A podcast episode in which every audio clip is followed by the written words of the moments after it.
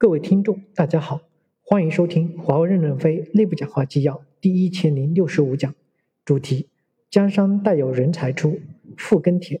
第一部分，任正非在中央研究院创新先锋座谈会上与部分科学家、专家、实习生的讲话。本文刊发于二零二一年八月二日。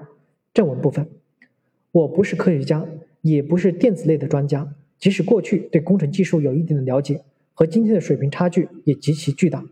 今天跟大家对话，我倒不会忐忑不安。说错了，你们可以当场批评，毕竟你们是走在科技前沿的人。我错了也没有什么不光荣，毕竟我们之间还是有差距甚远。我们之间也许不是代沟，甚至是代海代洋。无论如何，我认为还是要和大家勇敢的沟通，一起前进，战胜困难。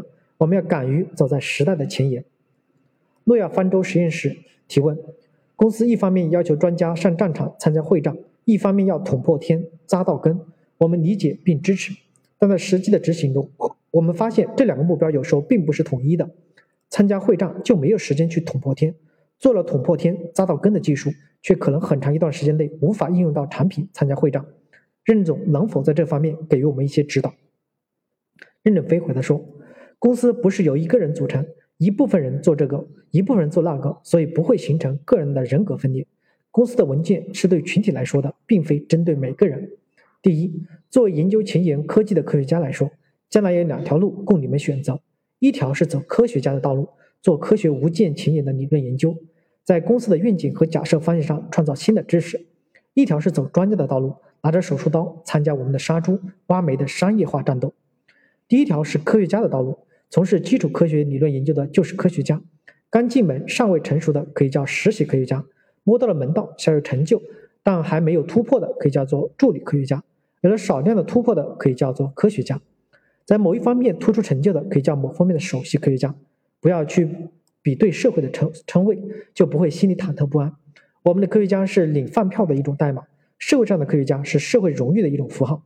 我们领饭票的人多了，说明我们的兵兵强马壮，战斗力强，因此我们不怕科学家多。科学无尽的前沿，前沿在哪？未来的奥秘在哪？我们并不知道。所以呢，我们无法量化评定科学家们所做出的成绩，甚至我们的科学家管理团队和专家管理团队也评价不了，也无法指导科学家所做出的理论成就。对于走科学家道路的人，我们曾提倡用清华教授的待遇来衡量你们的学术贡献，结果新生社区上对我骂声一片。说我不重视理论研究，其实并不是我们不重视理论，只是相对于专家路线，科学家所探索的未来的奥秘，我们没有办法量化的评价。十几年来，如果公司没有对基础科学研究的重视，没有与世界前沿科学家的深入合作，没有对基础研究人员的重视，就不可能有今天这么雄厚的理论技术与工程积淀。那么，面对美国的打压和封锁，存在的难题可能就无法化解。如果大家不认可清华大学教授的待遇标准，那也说明我们的评价体制还不够先进。我可是梦寐以求想成为清华的学生，结果一辈子都没有实现。我用清华教授比喻我们做纯理论基础研究的科学家们，我认为那什么是一种多么光荣。但你们还不接受，说明你们更伟大，说明时代进步了，我们落后了。